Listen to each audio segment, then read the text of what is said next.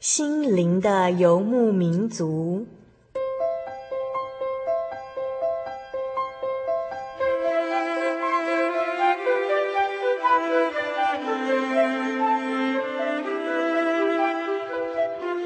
在这个谁都不管谁的后现代社会里，每个人的心灵都是游牧民族。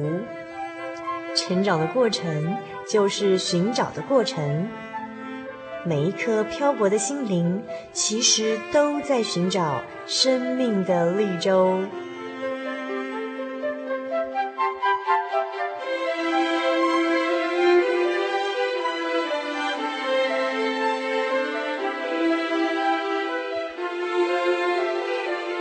本节目由真耶稣教会台湾总会制作。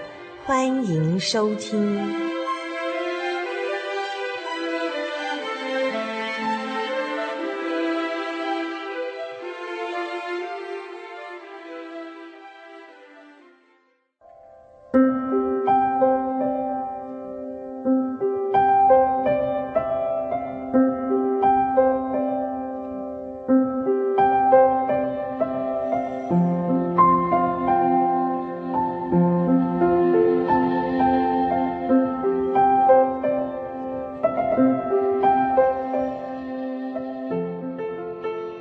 心灵的游牧民族朋友，大家平安，我是主凡，又到了我们每周一次在空中相会的美丽时刻喽。猜猜看，今天是我们心灵的游牧民族第几集节目的播出呢？今天是我们心灵的游牧民族第四百六十集节目的播出了哦。那么在今天节目的开始，我们要先来回复一位听众朋友的来信。那我们今天一样邀请到心灵游牧民族的特派小天使小丽莎，呃，来一起呃回复我们听友的来信哦。那呃。在往后的节目当中，啊、呃，我们心灵游牧民族朋友将有机会时常听到我们小丽莎的声音在空中和您相会。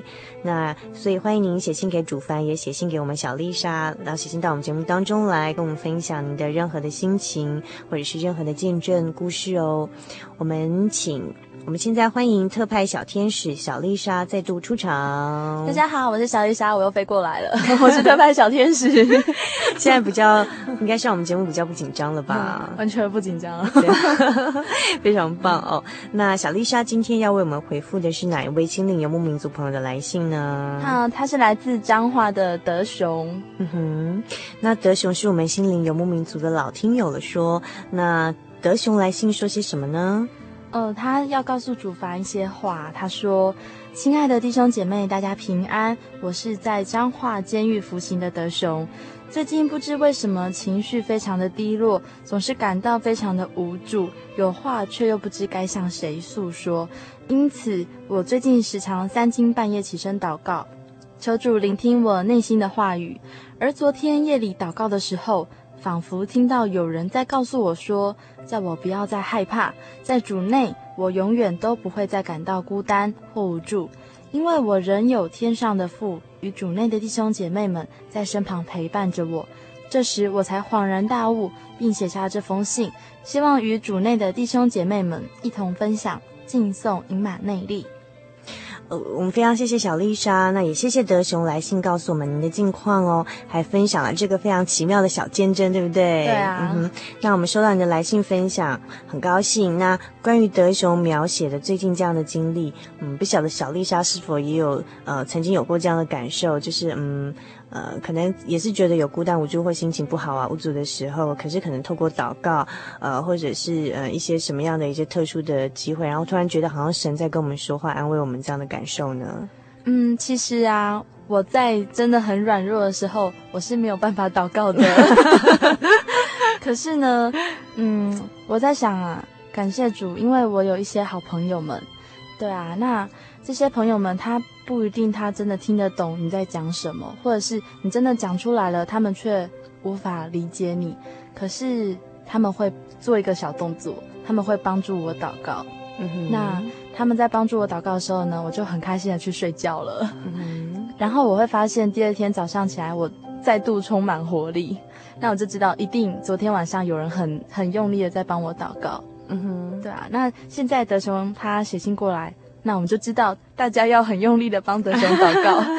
对啊，那像嗯，其实刚才嗯，小丽莎分享就是属灵同伴也很重要，对不对？对对。好，除了读经，然后灵修祷告，然后认识真理之外，其实呃，在呃我们这样的一条道路上哦，呃，有属灵的同伴，就是说嗯、呃，我们一起呃会分享我们在信仰上的经历，在我们当我们失落的时候，我们跟对方分享，嗯、对方会一起来帮我们祷告哦，嗯、这就是是属灵的同伴。那我们谢谢小丽莎。刚才跟我们分享这样的经历，我倒是在这边有个金节想送给德雄哦，啊，还有我们其他的心灵游牧民族朋友。那在诗篇的第一百零二篇里头有描写到哈，我们的神他垂听穷人的祷告，并不藐视他们的祈求。在第十九节的地方又描写到神呢，他从至高的圣所垂看。耶和华从天向地观察，要垂听被囚之人的叹息，要释放将要死的人。也就是说，即便是关在监狱里头这么隐秘的地方，跟外界没办法接触到其他的人，没有办法啊，像小丽莎可以有很多属灵的同伴，呃，一起分享。但是呢，我们也不孤单，因为神从天向地观察。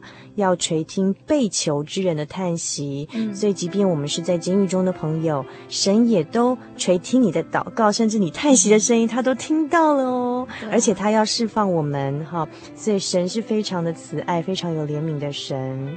嗯，那所以德雄孤单无助的时候不要害怕，因为呃神垂听被囚之人的叹息，我们所流的每一滴眼泪他都收藏。那呃我们谢谢小丽莎的分享。那主凡在这边想点播一首歌曲送给德雄，请听。那也同时送给我们所有心灵游牧民族朋友。这首歌词里面说到呢，你那一颗忧郁不安的心灵，慈爱天父侧耳倾听，你是否也能够？静下心来聆听慈爱天父殷切的心，我们一起来欣赏，希望你喜欢。当你仰望晴空，朵朵的白云，可曾看它悠悠轻？当你凝视夜空，闪亮的星星。眨眼睛？请你倾听，狂风之中也会有安宁。请你倾听，旷野的心也渴望平静。请你倾听，亲爱母亲的款款叮咛。请你倾听，天父满有慈爱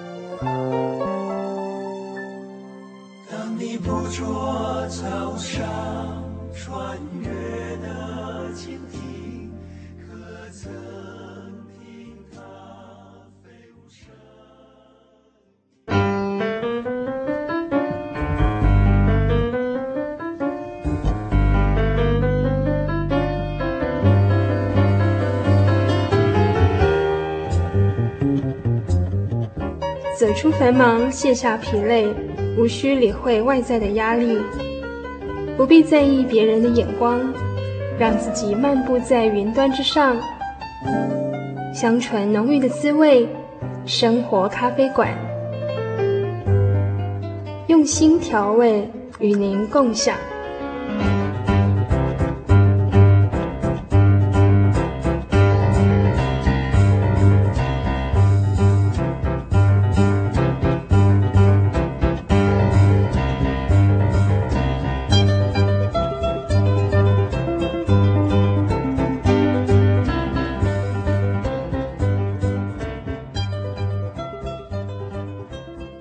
位心灵的游牧民族，在空中朋友，大家好，我是主凡。我们现在进行的是生活咖啡馆单元，在今天的生活咖啡馆里头，呃，主凡有邀请了两位非常特别的年轻的来宾到我们节目当中来。那么第一位呢，我要跟大家介绍的是，呃，叫做小丽莎。那小丽莎是我们节目最近的特派天使，她有机会就会常常到我们节目当中来跟我们听众朋友见面。我们先请丽莎跟听众朋友打声招呼好吗？大家好，我是小丽莎。好，那小丽莎，谢谢你今天到我们节目当中来。你可以告诉我们为什么你的名字叫？可以告诉我们为什么你的名字叫小丽莎吗？因为我非常喜欢圣经中一个人物，他叫做以利沙，uh huh. 然后他有个很了不起的师傅叫以利亚。嗯哼、uh，huh. 对啊，那我就取名叫小丽莎了。为什么不取名叫以丽莎？声音不是更像一点？哎呦，那我要在接下来，我再介绍这位年轻的来宾呢。其实听众朋友都已经非常熟悉了，他以前是我们节目的常客，常常在我们的广播剧的单元中演出的林志仁。我们请志仁跟听众朋友打声招呼。各位听众朋友，大家好，我是志仁，很高兴今天又可以跟大家在空中一起分享一些东西。志仁，你声音听起来很疲倦哦，听起来不会。听起来好像没有很兴奋，再度上。各位同学大家好，各位听众大家好，这样有好一点吗？好，非常谢谢智仁洪亮的声音哦。那嗯，今天呢，我们邀请智仁跟丽莎到我们节目当中来。那我们要用电影跟听众朋友来谈心。那么今天我们要跟听众朋友分享这部电影叫做什么呢？放牛班的春天，嗯哼，那放牛班的春天这部电影哦，非常有这种教育的意义在里头，然后是一部呃优良可以亲子共赏的影片。那今天为什么选这这部电影跟听众朋友分享？是因为它当中呃有些从。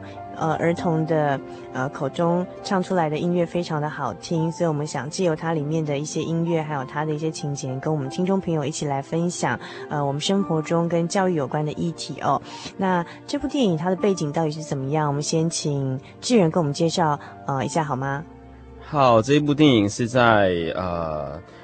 一九四五年有一部电影叫做《A Cage of Nightingales》，这一部电影它是翻拍这个电影的。好，那在二零零四年三月，它重新在法国上映。这部电影它大概是讲一个老师教师的一个题材的故事，教师跟学生题材的故事。但是，一样是这个题材故事，却在二零零四年成为法国最卖座，有二十四亿台币的这个电影，嗯、超过八百万人次进到电影院来观赏。对，所以它是非常成功的塑造同样的题材，可是在里面加了很多不一样的音乐元素在里面，对，uh. 跟音乐做个结合。不过它故事发生的地点蛮特别的，它翻译成抚育院，但其实有点像，好像我们台湾的少年感化院这样的一个地方。然后里头住的是当然是一群哦，大人都觉得很头痛的小恶魔，就是小恶魔小儿童们这样，就是说他们的行为会让。哎，很多大人都不晓得该怎么样管教他们，送到这一个呃池塘畔底福音院里头哦。然后他故事发生的背景是在一九四九年，是在二次世界大战结束之后，对不对？对，嗯哼，这一部它是很特别，它没有好莱坞的美女或者是暴力或者是任何商业的元素特效在里面，可是它呃。他没有刻意的制造一些悲情，或者是制造一些很爆笑的点，可是你随着那个剧情，随着那个呃孩童的歌声，你就会不自觉因为喜悦而流眼泪。嗯哼嗯，对啊，所以志仁刚刚说，哎，原来他在法国那么卖座哈，在二零零四年的时候创下这很好的票房，我倒是蛮惊讶的，因为他实在是一点都看起来不是很商业的电影这样。那它里头有一些人物非常的有趣，呃，那主角呢是一个。嗯，被贴上标签，就是说天使般的脸孔，但是魔鬼般的心肠的一个呃小男孩哦。然后还有这个呃福利院里头其他一群呃一样也是呃被认为是行为偏差很难管教的小孩们。那很多的他们的家庭可能都是呃父母离异，或者是战争已经死亡的，呃或者是单亲家庭的小孩子们。那呃呃原本在这个。这个电影里头有几个人物很特殊哦。那除了我刚刚说的，呃，这位叫做莫汉奇的男主角之外，那还有一个叫做克莱蒙马修，他是一个代课老师，那也是这部片子的主角。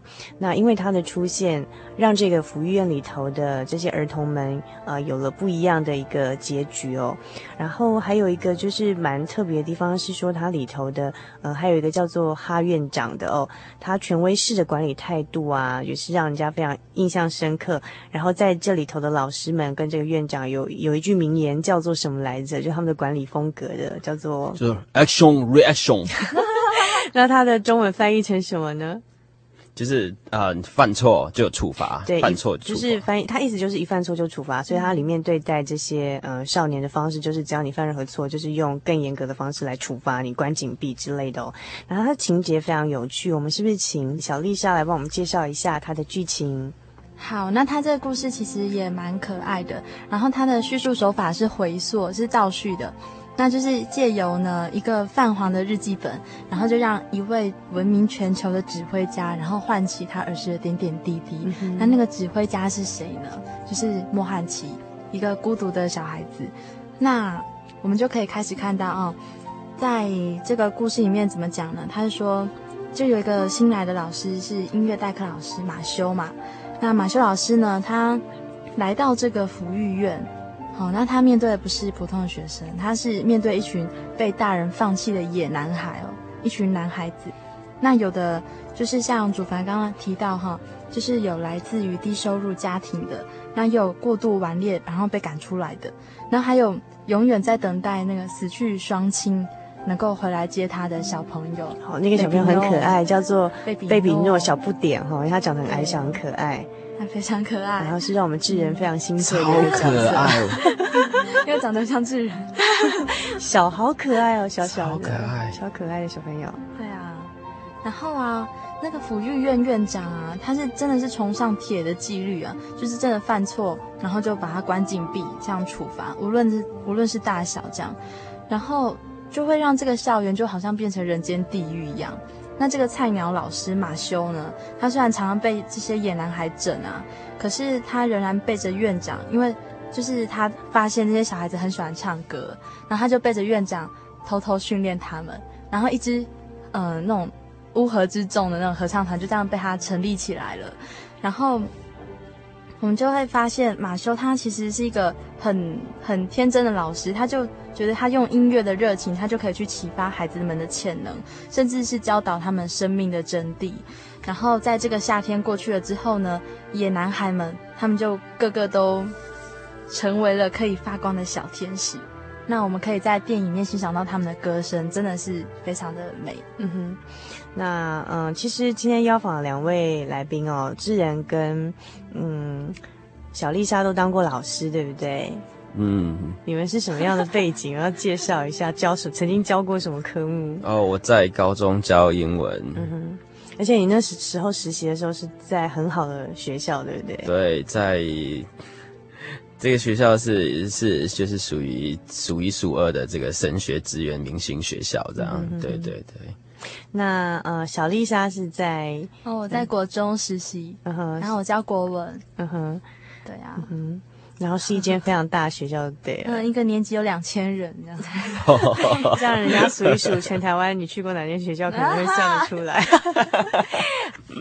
所以，哎，那所以你们在看这部影片的时候，觉得有没有跟你们实际在教学经验里头相相同或不同的经验？其实应该有，对不对？有有，我觉得，呃，我记得印象深刻的是有一次。有一个学期，我去带一个班级。那这个班级，因为他们老师有点生病，不能够来上课。那我第一天第一堂课走到教室的时候，呃，全班趴的趴，倒的倒，打电话打电话，然后就是不理不不睬。然后后来就是，呃，有一些人他们觉得学生自己他们很聪明，他们觉得不需要老师这样子。很多学生状况出现在面前。啊、呃，所以我那一天第一天开始，我就告诉自己说，啊、呃，我这一堂课，我这一学期。的最主要目标是让这群小孩子喜欢来上课，喜欢来上英文课，觉得学校上课是一件快乐的事情。所以我在尝试用很多时间一个一个去了解他们，去了解他们为什么的想法啦，那他们喜欢哪一种方式的生活，哪一种方式的上课，所以在经过这样子啊、很多一个一个收服他们的心，有点像在偷心的感觉，就这样一个一个偷他们的心之后，再后来我发现，在我走的最后那一天，很多人在小卡上面就流着眼泪说：“老师，谢谢你啊、让我觉得英文是我。”来一个礼拜来学校上课最快乐的一堂课，我觉得也许我没有在他们的分数上做很大的改变，可是至少从此他们觉得对英文没有放弃，嗯、对上课觉得没有排斥，觉得这是一个非常好玩的事情。嗯、总之，他们的改变让我有很大的感动。而且，而且其实因为，诶，智人真的也蛮有爱心，也蛮有热忱的哈。那那时候就，诶，就想说怎么样让他们。快乐的知道，就是培养出对英文的兴趣，跟博感情，一直到呃，他们在周记上会写说，哎，其实最。每个礼拜最喜欢的就是英文课，然后甚至到期末他们的表现，他们给老师，呃，比如说甚至大男生都流泪。对，连那种就是你知道高中那种大男生，就是他还会看着你，然后流泪说：“老师，你要走了。”这样子，哇，那个我我一看到那个大男生一流那个一滴眼泪，我就忍不住我自己都哭了。我本来一直都没哭，可是我看到他们的改变，对。很好，那智仁分享完他故事之后，我们要再回到那电影中的马修老师，他的情况是怎么样？我们刚刚讲到说，哎，这群有就是会有着各种这种。很可很可怕，让大人吓到的一些伎俩，这些小可爱的小朋友吼，呃，那他们其实后来发现，就说马修老师他透过智慧跟爱，然后渐渐的，嗯，让他们诶开始有些改变，然后呃一开始是呃马修老师执行了一个合唱团计划，让他们开始唱歌，然后透过音乐来陶冶他们的性情哦，然后还有就是跟他们的互动之间呢，呃，有些时候用包容，那有些时候要用管教，然后用创意的管教。方式哦，我们先来欣赏呃一首里面呃蛮经典的一首音乐，就是由这群呃放牛班的小孩子们 他们所唱的，我们一起来欣赏。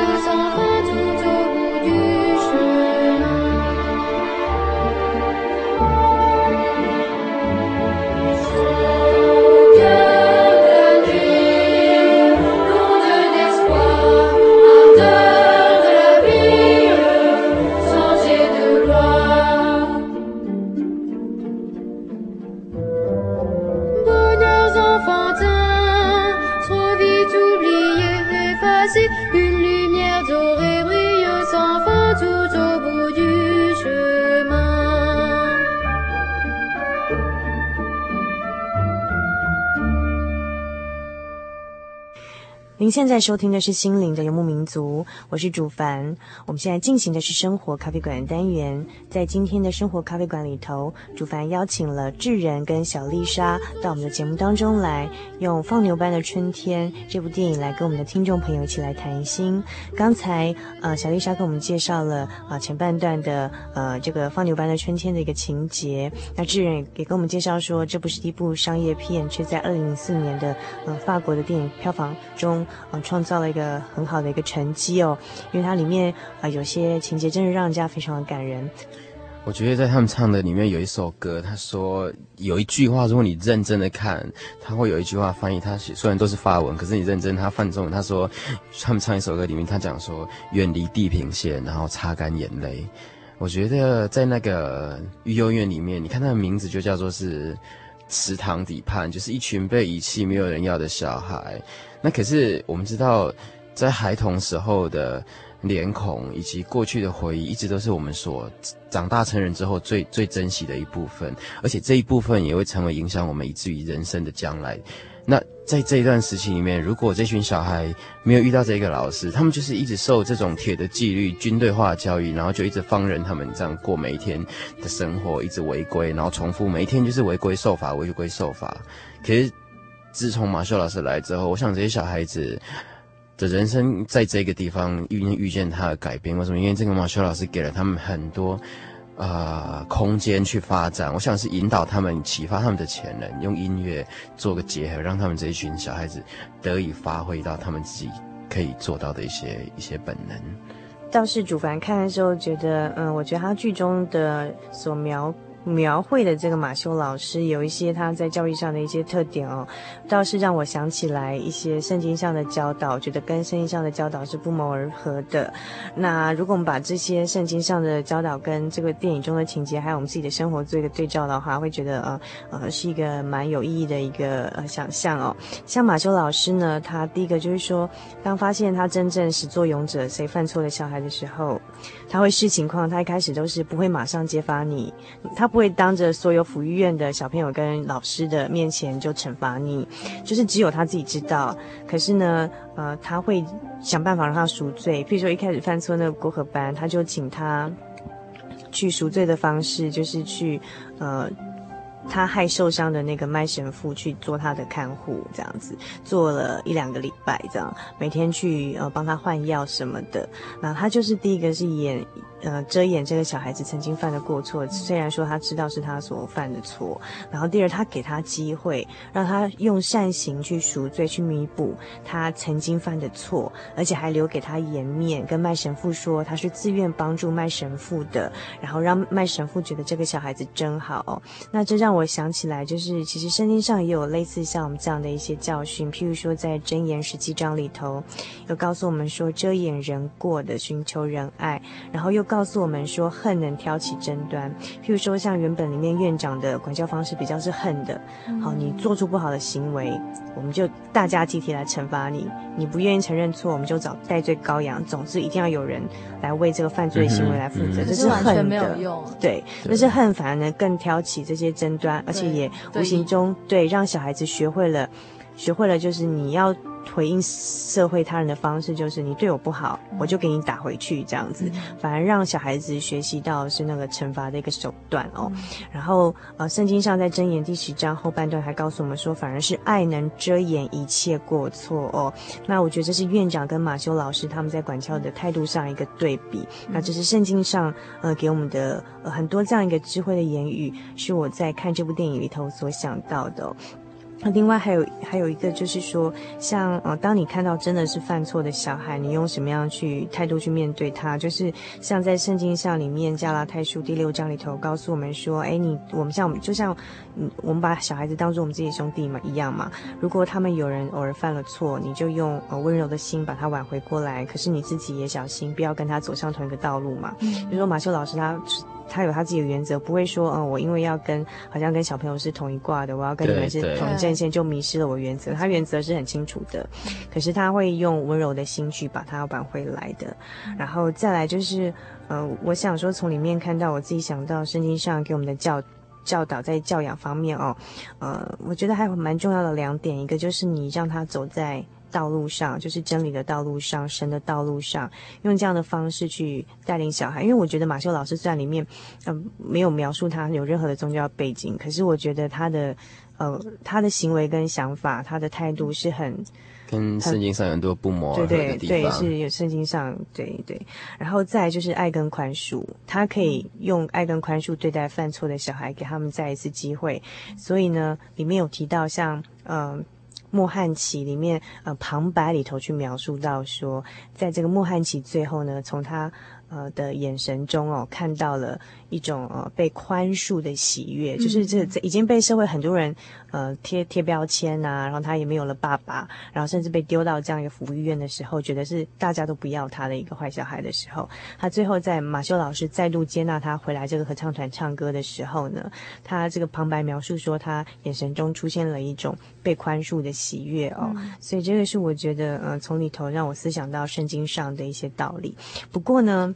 我们实际有教学经验的小丽莎告诉我们说，这电影里头描写的是很美好喽。可是呢，呃，实际的她在这个教学的经验当中哦，尤其她曾经这个呃这个待过生辅组的哈、哦，然后说她说其实实际的我们真的一个需要去当为人师、为人父母的、哦，其实教养到这样的一个小孩，其实不是说这么理想，要唱几首歌就马上可以改变他，不像电影里面描写一两个小时就过去。其实是蛮辛苦的，对不对？而且是很痛苦吧？这 是一种煎熬的过程啊。小丽是要跟我们分享一点经验吗？啊、呃，因为我本身是在国中实习，然后我除了导师实习还有教学实习之外，我跑去行政实习这样参一咖。嗯、然后我跑到生辅组去，是因为，嗯、呃，我们学务主任说我们需要一个女老师，因为有很多时候是女学生会出问题。但是女学生出问题的时候呢，男老师不方便带她去验尿啊，或是验血什么的，所以就需要女老师。那我到后来真的进去之后，才发现这不是人待的地方啊！怎么说呢？因为我们要管太多事情了，我们要照顾到老师的心理、学生的心理，还有家长的心理。那我们随时都有可能学生出状况，然后那个 case 第一件事情就是。送到学务处来，然后学务处处理完之后呢，我们才转交到辅导室，还有健康中心。流血的时候，对，所以其实我们这边就是第一现场就对了。那我处理过很多 case，因为我我觉得很感谢神诶，因为每次当一些案子一进到我们学务处之后啊，然后学务主任就会开始分配给一些老师，然后他每次要分给我的时候，他说，嗯。我就用艺名啊，小丽莎，这这是你的 case，然后你马上接手这样，然后我就我就说好，你怎么能说不好呢？就说好，然后你要凭信心去接受这样。可是我在心里面我会默祷，嗯哼，因为我觉得我的智慧不够啊。像我们这种乖乖牌一路上来的，你怎么可能有那么大的那个智慧去面对那些问题小孩？你你没有发生过诶。这些事情没有发生过，那你怎么去处理它呢？嗯、对，所以我会默祷。譬如说，你哦，所以说默祷是当你在对譬如说实习的时候，其他老师交代给你一些比较难处理的 case 的时候，对呀、啊，就是你就是哎会用默祷，就是第一个反应就是默祷。嗯、后来都顺利的度过吗？非常顺利，只要我默祷之后，然后别人可能处理一个礼拜，甚至要拖一个月，甚至一学期的事情，我可能在一天之内。就 over 掉，就是可以把事情就处理掉，就、呃、是比你想的想的还要顺利非常多。对，可是我知道这不是我的智慧，真的，真的吗？真的，好神奇哦！可不可以讲一点例子来让我们体会一下？我觉得现在的国中生啊，你要攻他的心房是最难攻的。嗯，如果说呃，譬如说哈，嗯，有一个男生，有一个国一的小男生，他才进学校大概几个月，他就揍了另外一个女生。把对方打到，把那个女生打到头流血，这样。嗯哼，那怎么会这样呢？有那么大的仇恨吗？其实我我们真的去问原因才知道，其实只是女生在那个走廊上面不小心擦了他的肩膀一下，这样。嗯哼，擦肩而过，然后碰到他，然后男生问他说：“你干嘛？赶快说对不起啊你！”然后那女生说：“又没怎样，只是碰到一下啊。”然后那女男生就揍下去了，那我们第一个第一个处理就是要赶快先通知女生的家长，嗯、然后再赶快通知男生的家长。这个通知男生的家长是要请男生的家长马上到学校来，马上到学校来，嗯、然后要准备道歉了，要准备跟女方家长道歉这样子。嗯、然后道完歉处理完之后呢，真的都没问题之后，我们就要开始辅导男生，嗯、因为这个男生，嗯，他的。我的我去问话的背景啊，就知道他其实是家暴，他在家暴的阴影中长大，因为妈妈离家出走，就是因为受不了爸爸嘛。爸爸这样拳脚相向，然后后来爸爸就就继续揍小孩。他是被揍到大，所以他知道他的拳头是可以去揍别人，然后揍女生是最快乐的事情，这样，就像他爸揍他妈妈一样。嗯，对啊。那我们就会知道这个孩子的家庭其实很苦啦，非常苦。那老我我身为一个老师，然后又是一个女老师，那我去我去问她的时候，我会用一个很怎么讲比较阴柔的角色，可是又会很严厉。我会非常严厉的告诉他：“你的拳头是这样用的吗？”那老师知道你很苦，可是老师也知道世界上有很多人都很苦啊，不只是你。好不好？好，好不好？这样真的不只是你。然后我会告诉他，男人的拳头是要做什么用的？是要做什么用的呢？当你，我来听一听看，好。我我是这样跟他说的啦，因为孩子其实都很单纯，很单纯，他会听老师要讲什么。那我就会跟他说：“你看，你把你的手拿出来，跟老师比一下。”我拿出来了。然后你再把拳头握起来。握起来。你看，你才国一哦，你身高已经快要一百七十五公分了，你的拳头比老师大多少？老师是女生，可是老师比你年纪大，老师拳头却比你小，那你可以揍老师吗？你长大以后你要用这个拳头去揍女生吗？不是吧？男生的拳头，长大了男男生的拳头是要用来保护你所心爱的人，你的家人，而不是用在这种这种奇怪的这种莫名其妙的事情上面啊。然后我会这样慢慢去教导他，嗯哼，我会问他说：“你觉得你爸这样对吗？嗯哼，那你你真的要像他一样这样子去做吗？”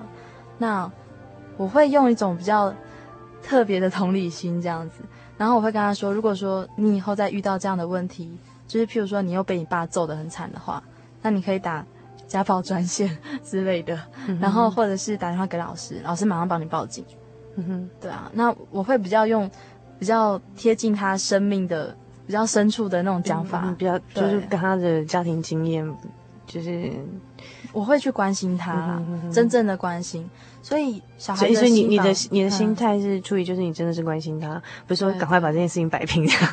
这是不可能解决的。嗯哼，其实大家心里都很知道，你这样去敷衍，其实就是把一件很可怕的事情用那个沙子去覆盖它，但是它还是存在的，它存在的。对啊，嗯哼，所以当你这样去跟他呃对话之后，他的反应是怎么样呢？哭哎、欸，嗯哼，是因为他知道他心里面最深的那种痛，居然有人懂，然后他就一直哭一直哭，你就看一个男生这样哭的稀里哗啦，对啊，那我会觉得很感动，嗯哼，因为至少他懂啦，他知道有一个老师在关心他。真的哦，小丽莎，你有跟他一起喷泪吗？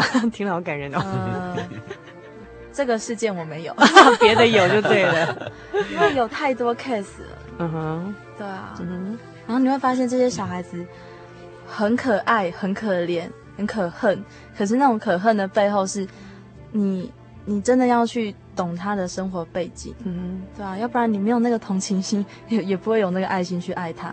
嗯哼，对啊。嗯哼嗯，对，不过我们听了，呃，下巴也不用太掉下来，先收回来一下，因为因为音乐过后呢，小丽莎要再跟我们讲她其他更更棒的例子。还有，对，我们现在要欣赏的是《放牛班春天》里头这呃这里面呢，池塘畔底抚育院的这些呃少年哦呃，呃他们一起合唱的呃一首另外一首曲子。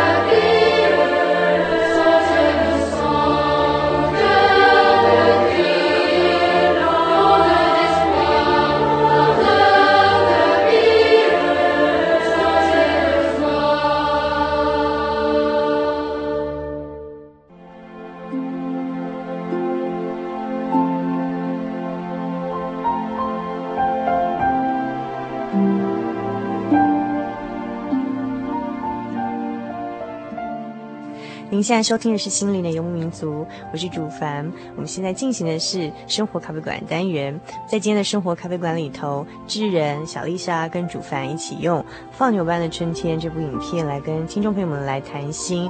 其实我我想，不管我们今天分享这个《放牛班的春天》这部电影，还是说我们从自己的信仰出发，然后我们自己当过老师这样一个角色，然后其实我们去思想说，在教育跟这条路上，去台湾现在这样的一个环境哦，呃，其实你们。两位觉得说信仰会在一个老师的心中跟学生的互动，尤其是像一般人觉得现在的小孩子越来越难教，你们觉得这份信仰对于你们在这个教育的议题上，好碰到一些各种的呃难题也好，有趣的事也好，呃，它会扮演一些什么样的作用吗？可以给我们听众朋友一些呃你们的呃经验分享，或是你们的心得。好，我觉得虽然我们。呃，不是什么大的教育家，也没有念过很多教育的书籍，啊、可是我们只是在深入第一线，从事接触这些小孩子的一些啊、教育的初学者，我们只是这样称为我们自己。但在我们在这里所看到这些东西，年轻人里面发现，像刚刚小丽莎她所讲的东西，你可以知道，老师真的是扮演一个很重要的角色。那可以是一样，我们常常听到说，哦，一样是那一双手，也许是一双拿枪的手，或也许是一双拿笔的手，也许是一双做面包的手，或者是甚至是可以说是一双祷告的手，有不一样的手，有一样的。可是你要你要知道，这些小孩子，如果他们。他们很可爱，你爱他们，那那你没有什么伟大的事情。他们很可爱，本来就是你爱他们。嗯、可是就是在于他们不可爱，他们加倍的曾经受到背后的有些家庭来的伤害，他们加倍受伤害，所以你才要加倍爱他们。嗯、可是我觉得在我的信仰当中，告诉我们，耶稣耶稣也曾经带领一群门徒。那在这些门徒里面，耶稣一直传达给这些门徒一些观念，就是说大的要服侍小的。我一直觉得这是一个很很好的一个。也许是教育，也许是企业方面的，呃，服侍就是大的要服侍小的。我们一直觉得说，哎、这学生就是要听我的啊，然后小孩子就听，就是不乖，就是。反正你就是比我小嘛，就是听我说什么就是听就对了。那我也没有必要去特别帮你做什么事情。可是耶稣一直告诉他们，就是说你就是要服侍，你就是你你在上位者的人，就是要去服侍下面的这一种观念。我觉得这是第一个我要跟大家分享，在我的信仰中跟我教学结合的这个观念里面。越大的一个老师，我觉得你就应该要更，而且把这个讯息传达下去，让这些小孩子知道说，以后也许有一天他们为人师表，或者是他们在上位者，他们可以去服侍下面的人。我记得耶稣甚至。至于你知道，在如果你对这个基督教信仰很知道，耶稣甚至后来弯下腰来帮他们每一个学生洗脚，就是一种一种服侍的一种。我想每个学生都会被这种老师如果这种举动而感动，这样子。那另外一个是耶稣也曾经讲到一个比喻，就是说我们是。啊、呃，好牧人，然后带领一群羊这样子。那耶稣在这个比喻里面，他讲到说很重要的观念，就是说好牧人什么是什么什什么能够称为好牧人？好牧人，他说好牧人为羊舍命。所以有时候我们看到很多学生，这些学生也许他们的举动甚至于伤害我们。那可是我记得我们曾经听过一句话讲说，就是你爱，然后爱到你受伤为止。所以今天一个好牧人，他为羊舍命，他可能就是真的为全心投入，然后也许在这个过程中你受伤，你被小孩子受伤，可是，可是真的经历过这一段，才能够真的表现出说你一个爱他们的一个精神，这样子，嗯嗯。好感人哦！我也觉得好棒哦。那小丽莎呢？你，我想其实你，因为你刚好跟我们分享说，其实你在嗯实习过程中被就是接到很多呃大大小小的些难缠的 case，你都一定心里先默祷嘛。所以我们知道说，其实信仰一定是你当为一个老师。呃，你作为出发点一个很重要的一个一个元素跟动力吧，嗯、你自己在当中体会是怎么样子呢？我觉得刚刚那个智人讲的耶稣式的领导，我觉得真的很棒诶，因为你看像耶稣啊，我们听众朋友可以去翻翻看那个新约圣经哦，因为像耶稣他在对待门徒的时候，他真的都把他的门徒看透透，他的学生们都看透了他们的背景，然后他们的。一些日常生活、职业啊什么，其实他都知道。然后带领他们的时候，也是用他自己的一套，这样算是因材施教吧。那他到最后要离开这个世界之前啊，他问彼得三次，三次都是同样的话。他说：“你爱我比这些更深吗？”那彼得都会跟他说：“主啊，我的主，你知道我真的很爱你。”这样。然后耶稣的回答就是说：“你。”喂养我的羊，你牧养我的羊，这样子啊，这样的对话三次。后来彼得就真的到处去传福音啊。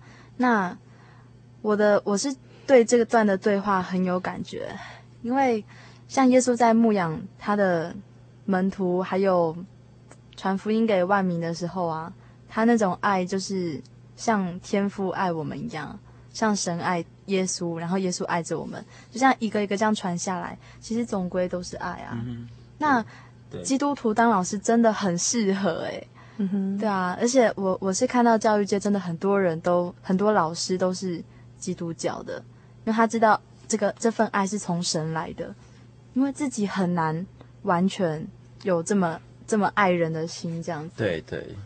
有没有基督的那一份爱里面，没有办法懂得，嗯、你会想为什么我要付出这些？对，为什么我要这么受伤？对，为什么我要受伤？我爱你们，为什么我要爱到受伤？啊、可是耶稣说，就是我们知道说，就是我们爱，因为神先爱我们。对，所以基督徒那份信仰的力量，真的可以支撑老师去走这段路啦。嗯哼，对，而且不只是说，嗯，不只是说让自己，嗯，撑过那个你在。就是教学过程的一些比较困难的地方，嗯、譬如说像小丽莎说，她碰到一些比较困难的 case，她就默祷，然后事情很顺利解决之外，更重要的是因为有这份爱，所以你自己才会有动力嘛。对，你你有那个爱作为支撑力，你才有办法呃去支撑别人，对，才支撑别人，否则。嗯否则就是其实不然就是有点像我们在放牛班的春天里头看到院长跟学生对立的状态，就是你们给我找麻烦，我就给你们找更大的麻烦；你们犯错，我就想办法惩罚你们这样子。对啊，所以就变成如果是那种权威式的，我在上你在下，然后你要服从我，然后你做错我要去惩罚你，这样的方式会挑起更多的仇恨这样。嗯。然后但是如果变成反过来，就是你你用爱跟宽恕。啊、呃，其实这也是这样。如果一般人没有信仰的话，觉得真是高话。我凭什么要去爱你？我干嘛要去宽恕你？理想化。我为什么要 让自己这么受伤？可是如果当你真的是。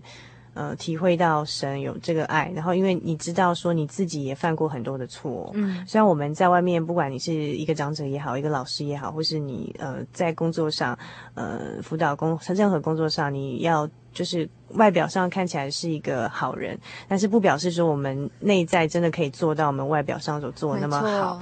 但是只有说，当我们自己犯了很多错，然后神他宽恕我们，嗯，他在我们不可爱的时候爱我们，然后在我们犯错的时候赦免我们，我们。因为感受到这份爱，所以说我们愿意也这样去付出，嗯、而且其实这样的付出看起来是自己有时候会受伤，有时候好像没有实质的回报，其实不然的，因为在嗯，路加福音七章里头，主耶稣曾经告诉我们，他借有一个女人的例子告诉我们说，爱多的人。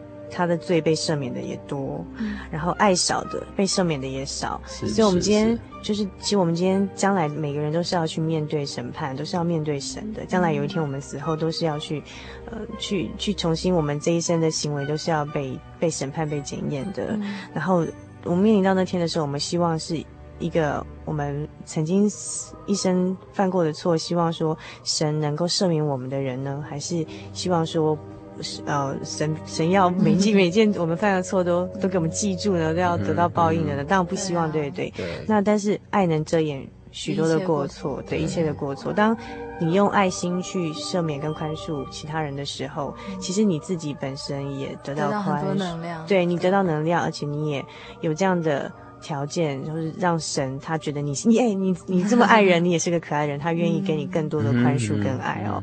所以其实这是一个很巧妙的一种很微妙的一种感受，很希望听众朋友一起来体会。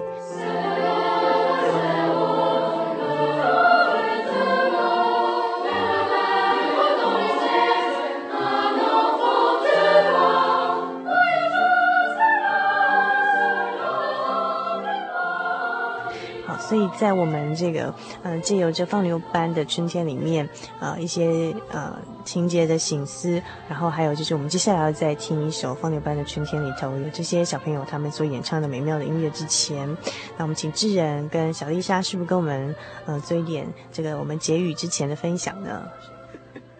好，在一九九二年哈，呃，联合国有一个小女孩，十二岁的小女孩，她做了一篇六分钟的演说，我想要用这个演说跟大家做最后的分享。你要你要讲六分钟吗？没有，其中只有一段话，我觉得很好。最后一段话，他英文是写说，他说：“My dad always says, you are what you do, not what you say. Uh, you grown up says you love us, but I challenge you, please make your action reflect your words.” 我觉得他就是讲说啊，他的父亲从小告诉他说，我们的价值在于我们所做的事情，而不是在于我们所说的话。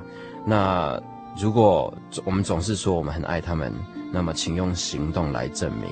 所以，我觉得我们常常都是一直在常常用口头上一直讲说我们爱我们爱他们，我们爱谁爱这些小孩，可是很少的时候，当要付出的时候，我们却往往会畏缩。所以，我觉得用这个跟大家一起分享。嗯哼，嗯，然后就是我们所作所为。要反映出真实的面貌，这样子。OK，好。那我觉得当老师最重要一点就是你要真实的面对学生，然后你跟他讲话，你要讲到他心坎里，因为在任何事上啊，有了爱就完全，因为神是爱。就这样，好，非常精简的结尾。小丽莎最后总结一句：神就是爱，所以，呃，少了爱的时候就跟神求，这样爱心就源源不绝，能量也就会跟着来。那希望，嗯、呃，听众朋友喜欢今天小丽莎还有智仁跟我们的分享。如果你喜欢我们今天这期的节目，欢迎来信到我们节目当中索取，也欢迎您参加我们的圣经函授课程，一起来认识，呃，这位曾经给小丽莎还有给智仁源源不绝的爱的，让他们有能力去爱更多的人，包括他们的学生。呃，这位天上的真神，来信请寄到台中邮政六十六至二十一号信箱，传真号码零四二二四三六九六八，注明心灵的游牧民族，节目收哦。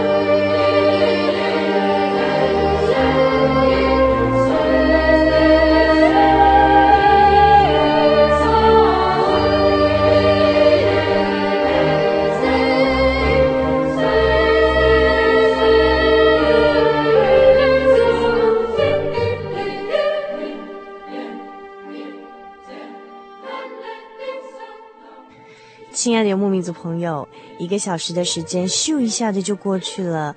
美好的时光总是过得特别的快。如果您还喜欢今天的节目内容，来信给主凡和我们其他的听友一起来分享您的心情，也欢迎您来信索取今天的节目卡带，将短暂的节目时光换成更长久的贴心收藏，或者参加我们的圣经函授课程。来信请寄到台中邮政六十六至二十一号信箱，传真号码零四二二四三六九六八，著名心灵的游牧民族节目收。你也可以 email 到 h o s t 小老鼠 j o y 点 o r g 点 t w 和我们联络。或者上喜信网络家庭参加网络的圣经函授课程，网址是 j o y 点 o r g 点 t w。祝您今晚有个好梦，我们下个星期再见喽。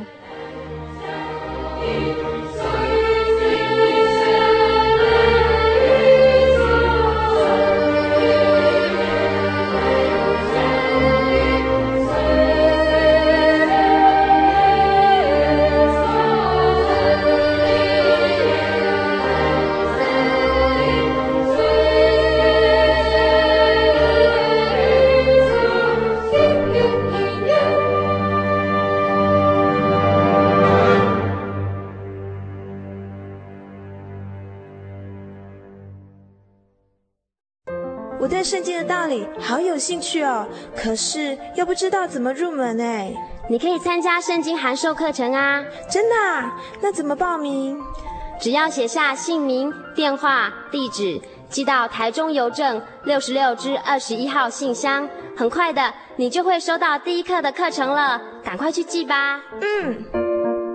圣经函授课程能循序渐进地引导您更了解耶稣基督的福音。得到生命的滋润和来自信仰的力量。本课程完全免费，欢迎来信台中邮政六十六支二十一号信箱，请注明参加函授课程。愿神祝福您。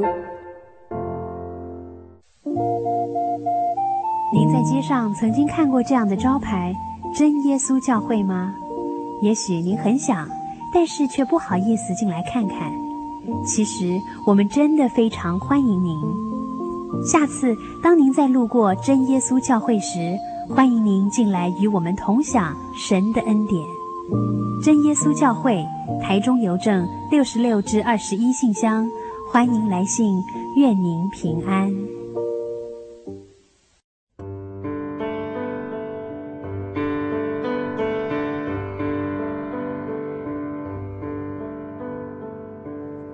有什么地方能让你疲惫的心灵得到休息？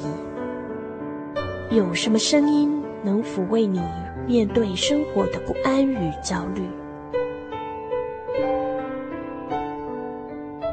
谁能紧牵你的手，一生永不离开？谁能为你擦去眼泪？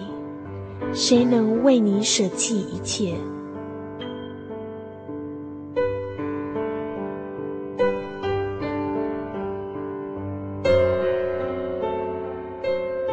稣基督正等着您，等候您回到他的身旁，再次与他相认。欢迎您至各地真耶稣教会，让我们的疲惫与不安，在他怀中得到安歇。